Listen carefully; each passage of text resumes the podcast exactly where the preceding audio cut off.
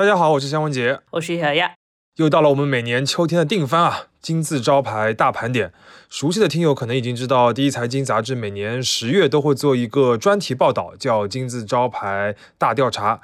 调查对象就是我们普通的消费者，然后调查内容是大家对于不同品类的消费品里边各个品牌的喜好度。那连续三年在该品类里边排名喜好度第一的品牌，就会获得金字招牌的称号。这个调查没有办法花钱买排名啊，但它调查又是每个人的主观喜好，而不是客观的销量或者是市占率之类的数字，所以我们经常说这是一个客观的主观调查。那由于我们的受访对象主要是城市里的年轻人，所以它多少有一些趋势指引之类的参考意义吧。嗯，那这里也做个广告，就本期节目是十月十九日上线。那在十月二十一日和二十二日呢，第一财经杂志的年度线下活动——未来商业秀，也将在上海市黄浦区的绿地外滩中心举行。那我们组织了很多个话题的圆桌讨论，也包括这一次金字招牌的结果发布。那我也会在现场主持一场关于新能源汽车的讨论。那有兴趣的听友呢，也可以在修 Notes 的链接里边了解详情。然后有时间的话，也可以买票参加。嗯，大家来支持一下肖老师啊。前两年，当这个榜单出炉之后呢，我们都会从里面挑几个品类，讲一讲这些品类的一些重大变化，或是里面一些重要公司的情况。今年也是一样，我们还是选了四个品类，分别是出行平台、连锁咖啡、量贩特卖连锁和社交平台。另外呢，这一期金字招牌还有一个很瞩目的点，就是我们的封面标题。这个调查做了十五年了啊，多数的年份里边，这个主题总是和买买买或者是增长啊相关的。而今年的主题呢是东方不败，这个 buy 呢是英文的那个 b u y，嗯，也就是大家不买了。其实这个不败的趋势啊，已经持续几年了，只不过今年好像会显得更明显一点。是的，那所以在聊完这四个品类之后呢，我们也会简单的展开聊聊这个大的趋势。那我们就开始吧。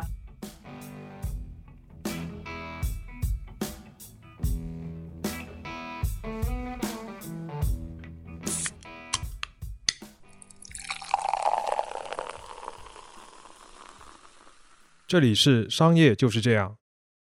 第一个品类呢，就是出行平台。其实单看排名啊，这是一个变化比较少的品类。真正的主角其实就一家公司，就是滴滴。二零一六年金字招牌开始增加了出行平台这个品类之后呢，除了一八年和二一年，滴滴每一年都是第一。那一八年呢，是因为共享单车还在一个热潮的尾声，而滴滴自己又出了很严重的安全事件嘛。二零二一年呢，则是因为滴滴在公司层面遭到了一个很重大的打击，就是监管的这个要求，那直接影响了它的运营。虽然，但是啊，滴滴在这个市场的份额一直是字面意思的遥遥领先。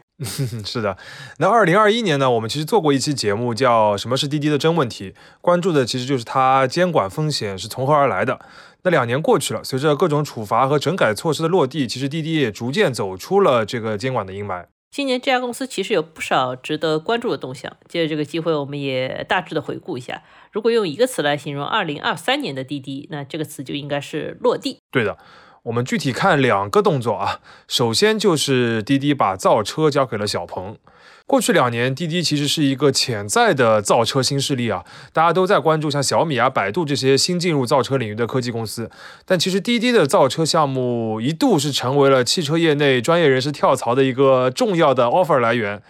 像我们了解的一些情况，在二零二二年，滴滴在上海等地的这个造车团队啊，整个的规模已经是轻松破千了。那根据一些公开的报道呢，这个项目叫达芬奇，目标就是能够造出一款适合网约车的一个电动车产品，然后尽量在滴滴的这个平台上面大卖。推出的时间就是在二零二三年。那现在我们知道，在今年八月底，滴滴是宣布和小鹏达成了一个战略合作。那小鹏获得了这个达芬奇造车项目的整个团队和这个项目这个车。滴滴呢，则借此入股小鹏，而占股的比例呢，则要视这个新车未来的销量而定，最高呢能够达到大约百分之五。呃，其实是一个很新颖的合同啊。这个新闻当时我们的同事姜日杰也做过解析。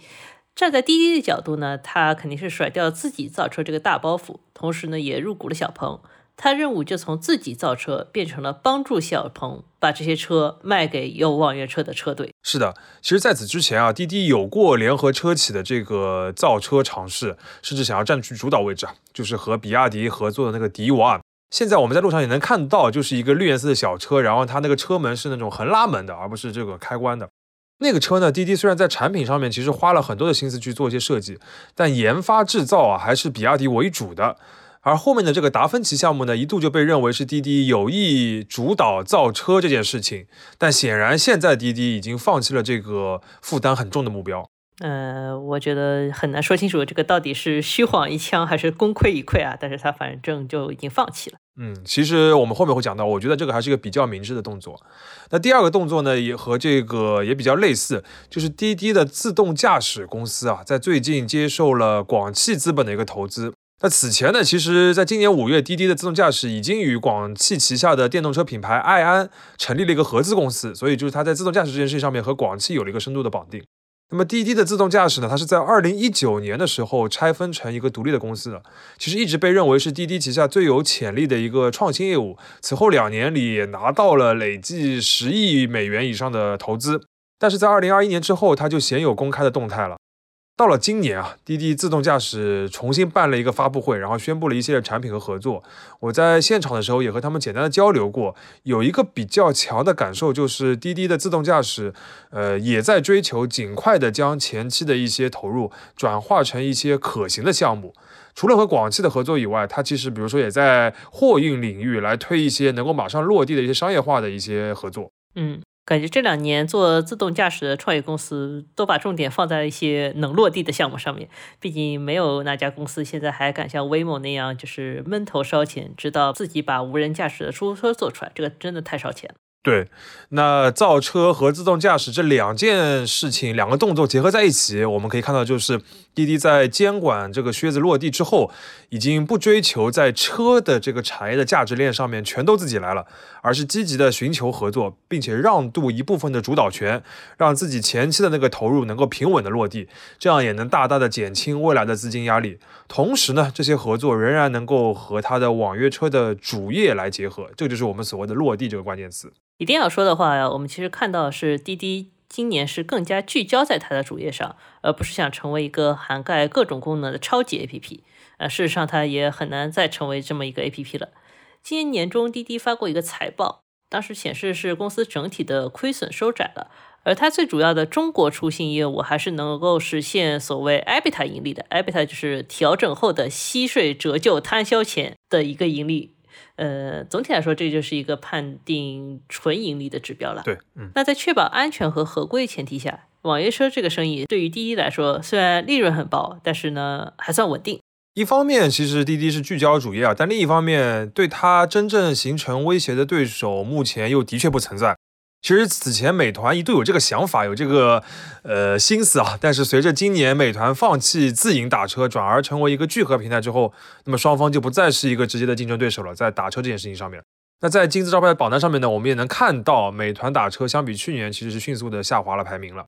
讲完了这个落地的滴滴之后呢，我们简单再来看一下这个品类排名其他比较靠前的品牌，有曹操出行、T 三出行、哈罗出行和如祺出行。可以发现啊，他们大多数都是相对偏高端的出行平台。这一方面很好理解，就是在打车这件事情上面，肯定是服务比较好的偏专车的这些平台比较容易产生所谓的品牌效应嘛。另一方面啊，今年在和一些网约车的司机，包括平台的朋友交流的时候，大家也都会提到，就是相对高价的这个打车啊，反而是在当下比较容易维持一个稳定的需求，包括专车司机的收入也相比较于开，比如说顺风车的司机来说，要更加稳定、更加高一点。当然，这个每个地区和每个个体都体验大不相同啊，大家也可以在评论区里边来谈谈自己的观察。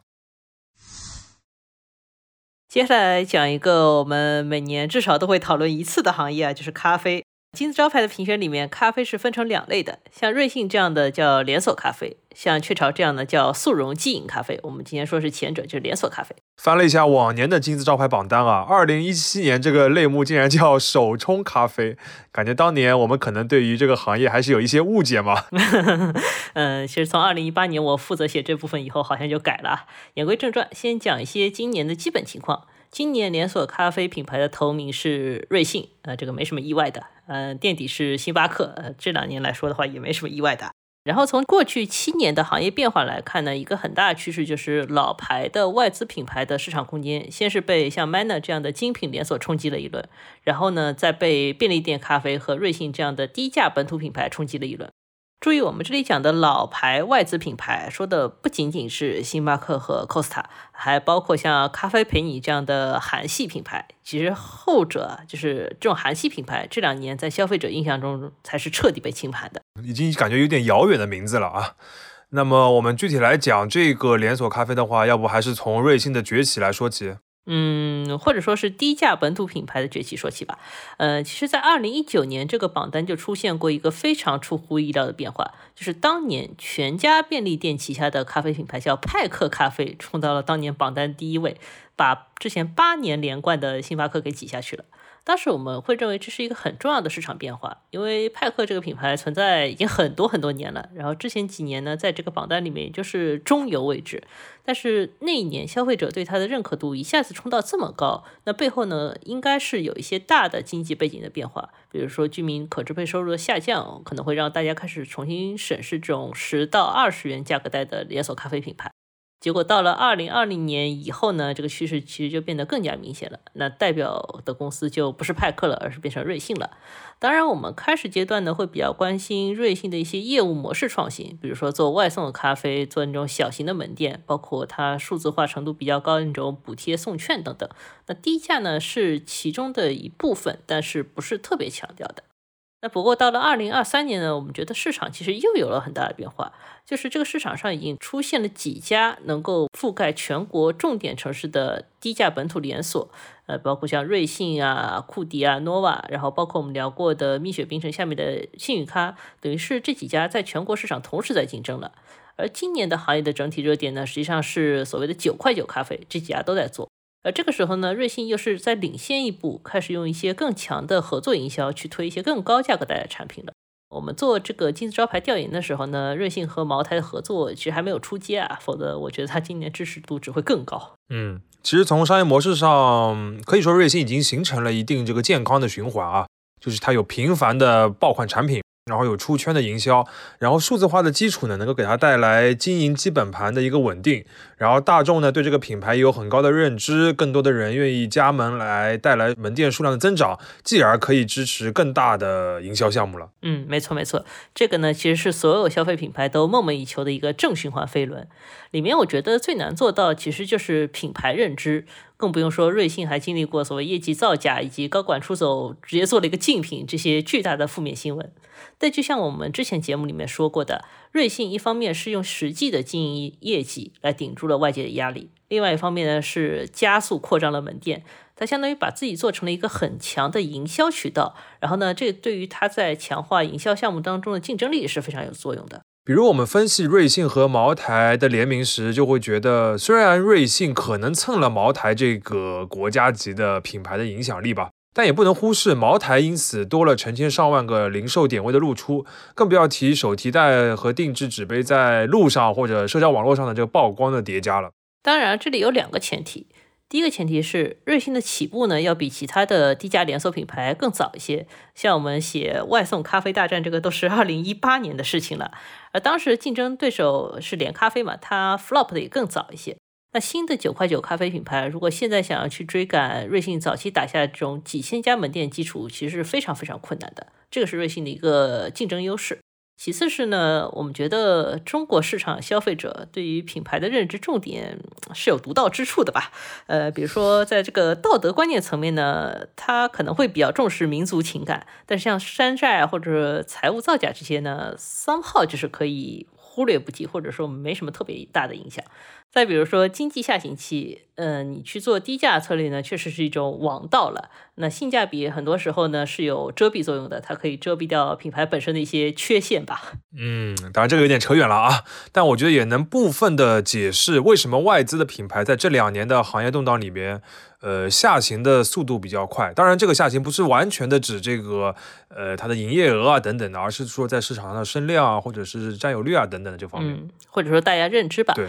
呃，其实，在连锁咖啡行业里面，外资品牌很多时候是承担了头十几年的市场开荒的工作的。如果没有这个最初的动力的话，我觉得是没有办法触动像瑞幸这些业务模式的创新，继而让飞轮继续转起来的。但是我们也要正视啊，这些外资品牌确实有不够灵活的老问题，比如说他们数字化改革进度可能没有那么快，再比如他们有很难像瑞幸一样去开这种 IP 联名的口子等等等等。还有就是说，在一个市场做了十几年以后呢，这种外资连锁品牌可能没有办法再忍受用这种低价格和低利润率的模式来做大现金流和门店规模了。他们可能就是想追求我躺着把钱赚了，有可能啊。而瑞幸们呢，是舍得。做这种赚小钱，但是做大规模的方式的，那这个心理压力上面的差异呢，可能是很大的。所以本质上是一个以快打慢，以主动拓展来打保守防御的一个方法。那我们就问个直球问题啊，像星巴克这样的品牌，到底还有没有机会呢？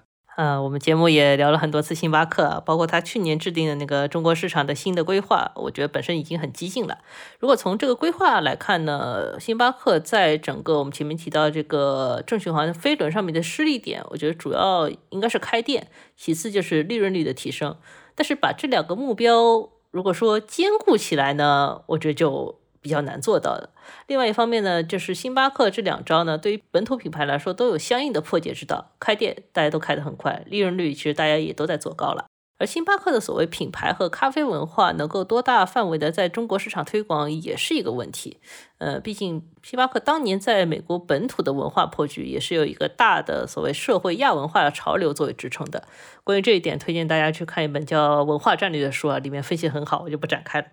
如果说一定要为星巴克找一个突破点的话，我觉得还是数字化吧。因为星巴克中国在这方面的基础建设并不差，完全可以大胆的一点，比如说可以根据已有的用户数据和门店规模来更激进的做定价调整以及测试新品。我觉得他应该先把他在消费者心目当中保守、高价和产品开发有问题这些负面印象先修正过来，才有可能重新博得消费者的喜爱。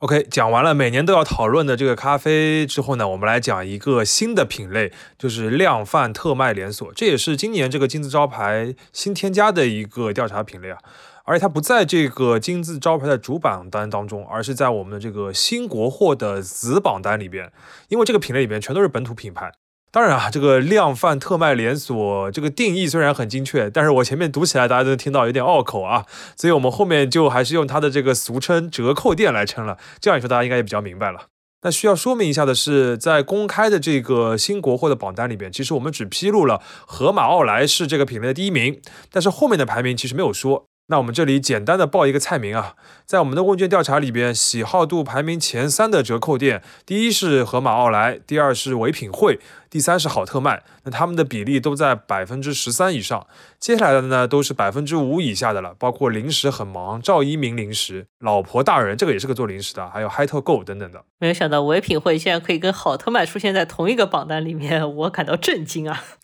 这个就涉及到我们刚才提到那个定义问题啊。其实刚才我们说到的这个定义问题还没有展开讲啊，但是听了这个排名的话，大概就可以理解。呃，我们其实想把更多类型的折扣店都涵盖进来，那他们的这个折扣其实都还是不太一样的。你像从产品类型上呢，有专营零食的，也有唯品会这样以美妆啊、服饰为主的，也有以粮油食品为主的。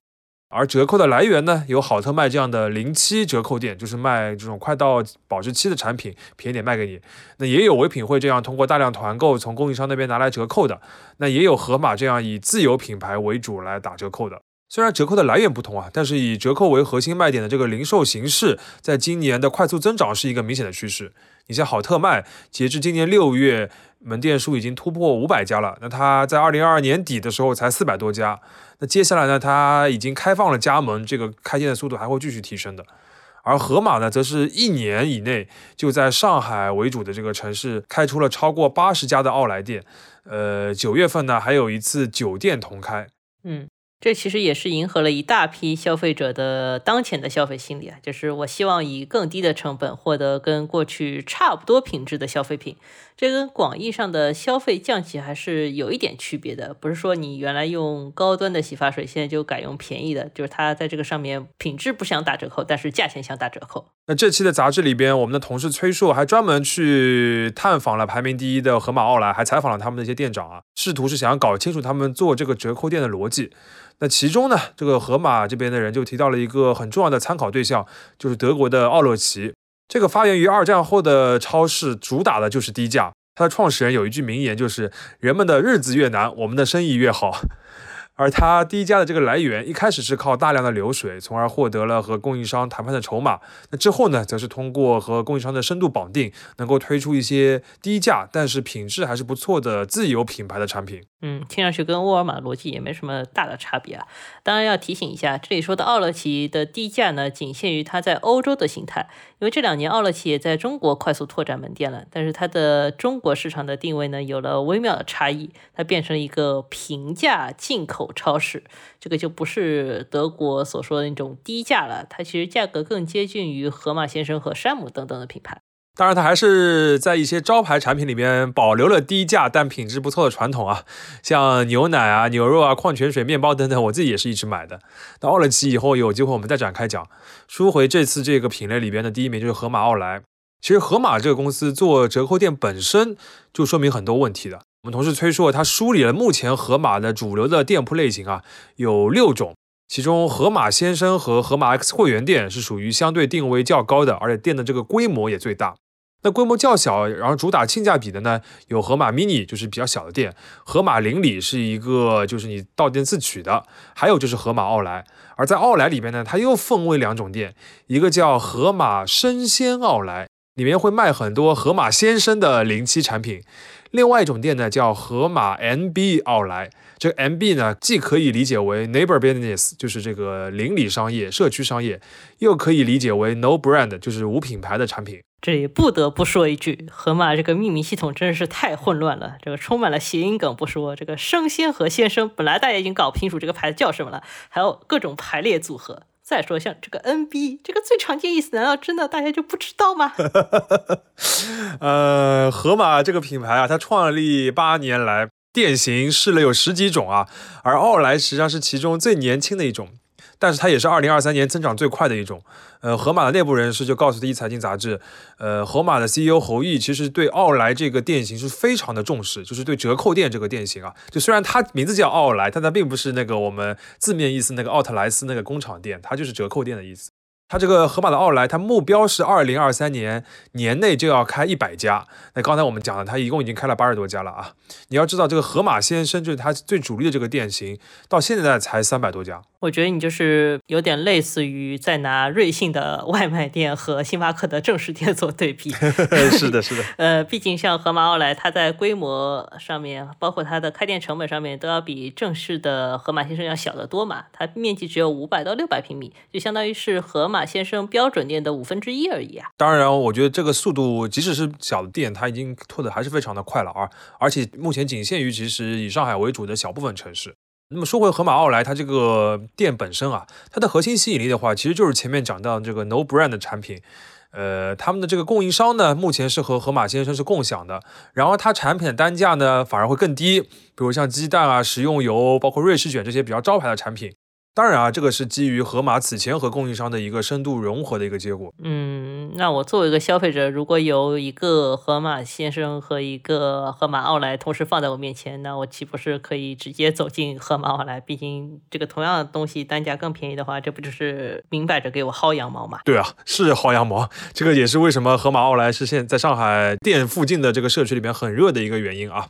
当然，前面的这个内部人士也提到，未来不同的这个门店类型里边，就算是同一个供应商，它供应的产品一定也会有差异化，这个也很好理解啊。这个其实也是盒马奥莱接下来一个挑战，就是它肯定要开到更多的城市里边去。但是到了新的城市之后，你一定得找新的供应商的，因为毕竟盒马里边它有大量的产品是鲜食，就你不可能是远程配送的。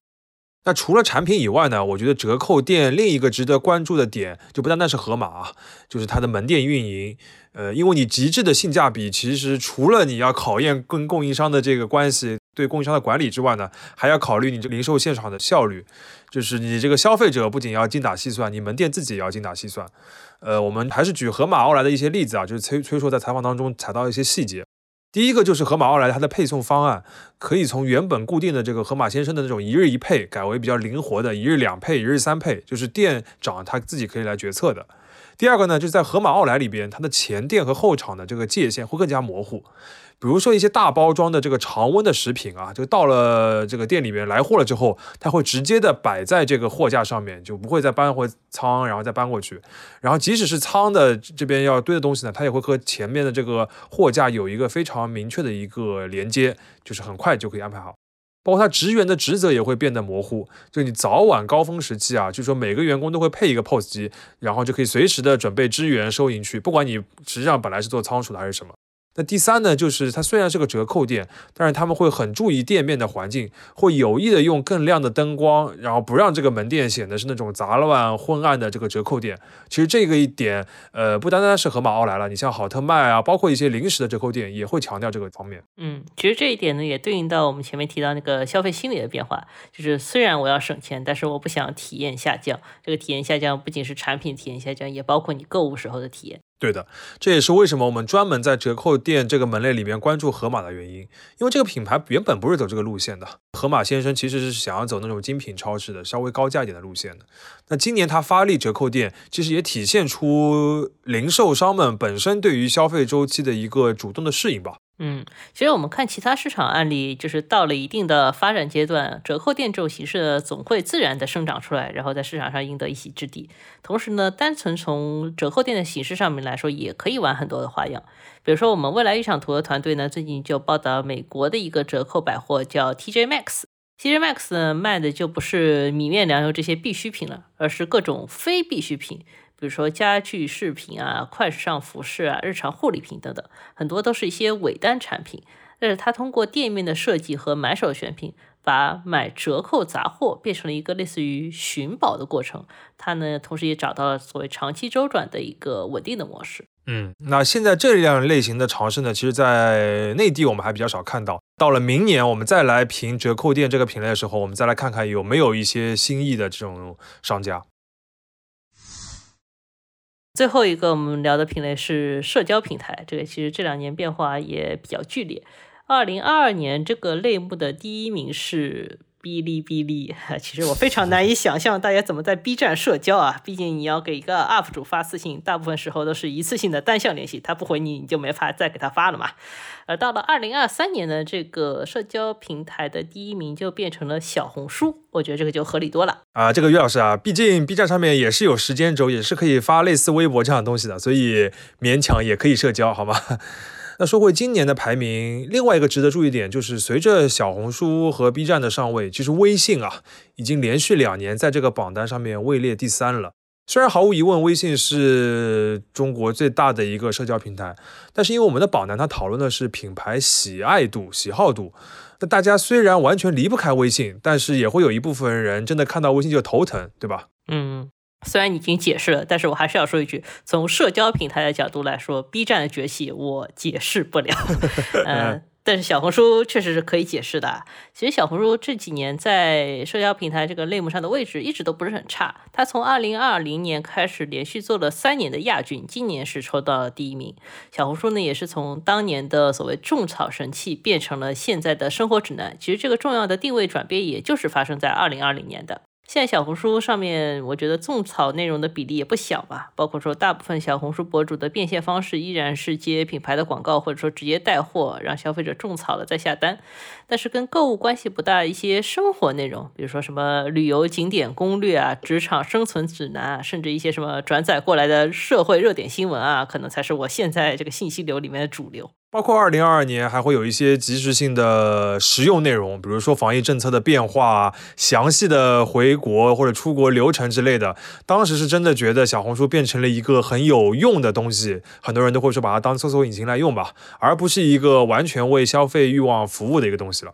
我觉得本质上还是因为整个平台用户规模大到了一定程度。只要它不在这个基础上对内容做严格的限制，自然而然就会长出一些平台预期之外的内容了。当然了，像生活指南本身也就是一种形式更隐蔽的种草，这个在日本市场已经被充分验证了。比如说介绍像露营啊、钓鱼啊、滑雪这种你可能完全没有接触过，但是看起来很酷的活动，你入坑了就自然会伴随着一波额外的消费，哪怕是你买迪卡侬，这也是花钱的。咦，迪卡侬怎么了？真是，呃，不过有一次我看到有其他社交平台上的人就说，小红书上面比较流行的这个图文内容啊，它的这个拍照角度，包括排版啊，包括那个花字的字体啊。和 Pop Eye 啊，包括 Casa Brutus 啊这样的日杂，日本的这个杂志其实非常的接近。那我相信平台或者是博主肯定是有一些相关的摸索的。嗯，不过小红书也有一点自己特别的地方啊。最近观察到一个现象，就是小红书算法对于这种新创作者来说是挺友善的，会有一些流量的支持。你可能随手发了一条乍看很普通，也根本没有精心设计过的内容，也有可能莫名其妙变成一个热门笔记。那如果是在抖音的话呢，这个情况可能不太可能出现吧。就是创作者可能一开始就要去做那种更符合平台爆款套路的内容，才有机会获得下一步的流量扶持。而且流量也只是第一步嘛。我们之前讲 B 站节目里面也指出过，B 站正好是缺少一个能够把流量转化为商业化收入的用户土壤。它的用户总体来说都是更重视内容本身，而反感商业化恰饭的。但是放在小红书呢，就完全不会有这种困扰啊！毕竟小红书是从种草和电商模式走到现在的，呃，用户在评论区伸手要个链接，或者是直接在那里交流产品体验，其实再正常不过的事情了。我觉得有一点就是这两类用户啊，大概率并不是完全割裂的，就有可能他们只不过是把不同的社交平台视作了不同的场所，就有可能他们是一个人在背后。比如说微信呢，它像一个办公室；那 B 站呢，像一个教室或者网吧；而小红书呢，有可能像家里边或者是在咖啡馆里边。呃，在买买买这件事情上面，心态会相对更加放松或者开放一些吧。嗯，同意。不过我觉得小红书这两年强化了直播内容以后呢，其实也没有那么让人放松了。过去四年的金字招牌榜单里面，小红书在直播和短视频平台这个类目上面，其实也表现不错，一直处于第二名或者第三名的位置。过去两年甚至是压抖音一头啊！当然也要强调一下，抖音的这个排名更多可能是因为它自身业务扩展太快了，比如说加了很多广告，做了很多电商带货，后续呢有些服务问题很容易引发用户的反感，这个失望的比例上升了，所以呢它可能位置不是那么好。而小红书呢，因为这个规模还没有做到这么大，嗯，他可能现在大家对他口碑还不错。当然，他如果发展到后期呢，也有可能遇到类似的问题。就是这个短视频上面的抖音，就类似于社交平台上的这个微信，是吧？有点类似吧。呃，那前面也提到，小红书是有好几年的电商基础的。呃，我记得二零一四年海淘很流行的时候，小红书是花了很大的力气来做自己的这个海淘的保税仓的。然后这个跨境业务就叫福利社。后来二零一六年呢，行业有了新的政策限制，这个福利社其实它的规模已经大幅的收缩了。到了今年九月呢，这个业务是彻底的关掉。而在二零一六年到二零二三年之间呢，其实小红书一直在摸索怎么做电商，甚至是一直没有找到很明确的出路啊。当然，最后的结果看，其实跟抖音还是差异不大，还是在直播这个事情上面有了突破，然后形成了这个直播，然后博主发种草内容，带个购物车链接这样的一个模式。嗯。如果要说小红书的直播策略跟抖音有什么显著不同的话，可能还是他们会在明星直播这块下的功夫更多一些，然后在短时间内就打出来两个标杆案例，一个是董洁，一个是张小慧。据小红书自己的说法，他们的直播是不会追求极致低价和冲动消费的，而是要讲究选品的品味和调性，要靠内容价值来留住用户。感觉这个也是零售里边买手和采购的差异啊。就是你要么能够搞到很厉害，其他地方很难买到的东西，要么就是能够让消费者心甘情愿的支付产品的溢价。嗯。当然我自己觉得，这个买手模式可能在中国市场还需要一段时间探索吧。它在欧洲和日本的生存空间反而是比较大的，因为欧洲呢，它有所谓高档百货的一个历史基础和严格。呃，日本呢，则是因为这个国家把产品的功能点切的实在太细了，而且选择范围太广了，所以必须辅以买手和策划的模式，才能够更好的呈现商品的实质。在中国呢，像我们前面说的，可能极致的性价比加上够用就行的这个产品功能呢，就成为了绝对的市场主流。小红书这个直播策略，可能对于中国的中高产家庭，或者说你还有一些上升发展目标的人来说呢，吸引力是更高的。但它的天花板，我个人感觉啊，是相对有限的。是的，所以基于生活方式这个关键词，呃，小红书上的呈现和向往与中国社会的现实状况之间，他们到底有多大的偏差，以及这个偏差本身之后会有怎样的变化，这个可能才是我们判断小红书接下来发展状况的一个重要的指标。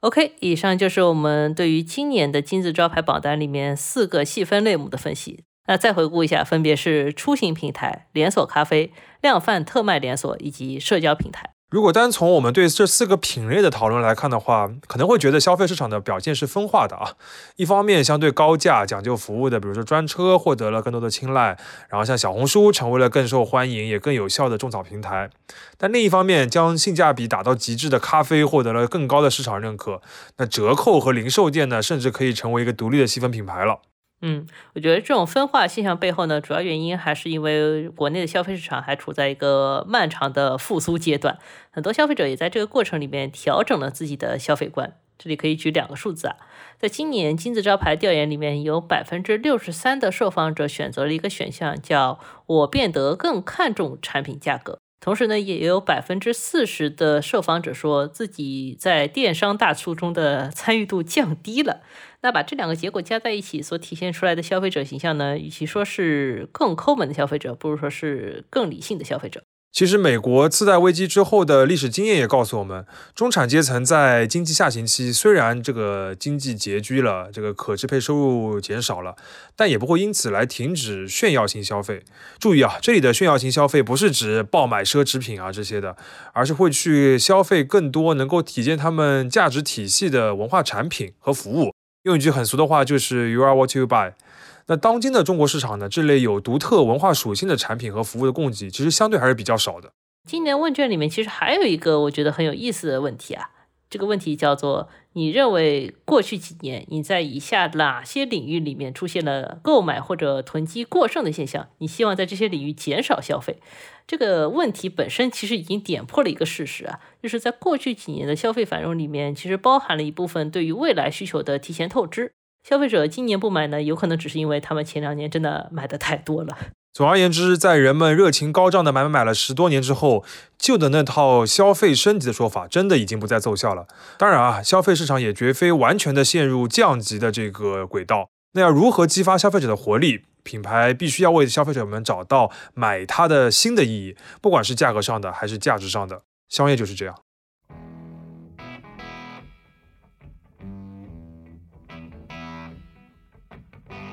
感谢收听这一期的商业就是这样。你可以在各大播客平台收听我们的节目。如果喜欢我们，可以在苹果播客内点击关注，也可以在小宇宙平台给我们打赏，就会对我们很有帮助。期待你在各个平台与我们交流。下期见。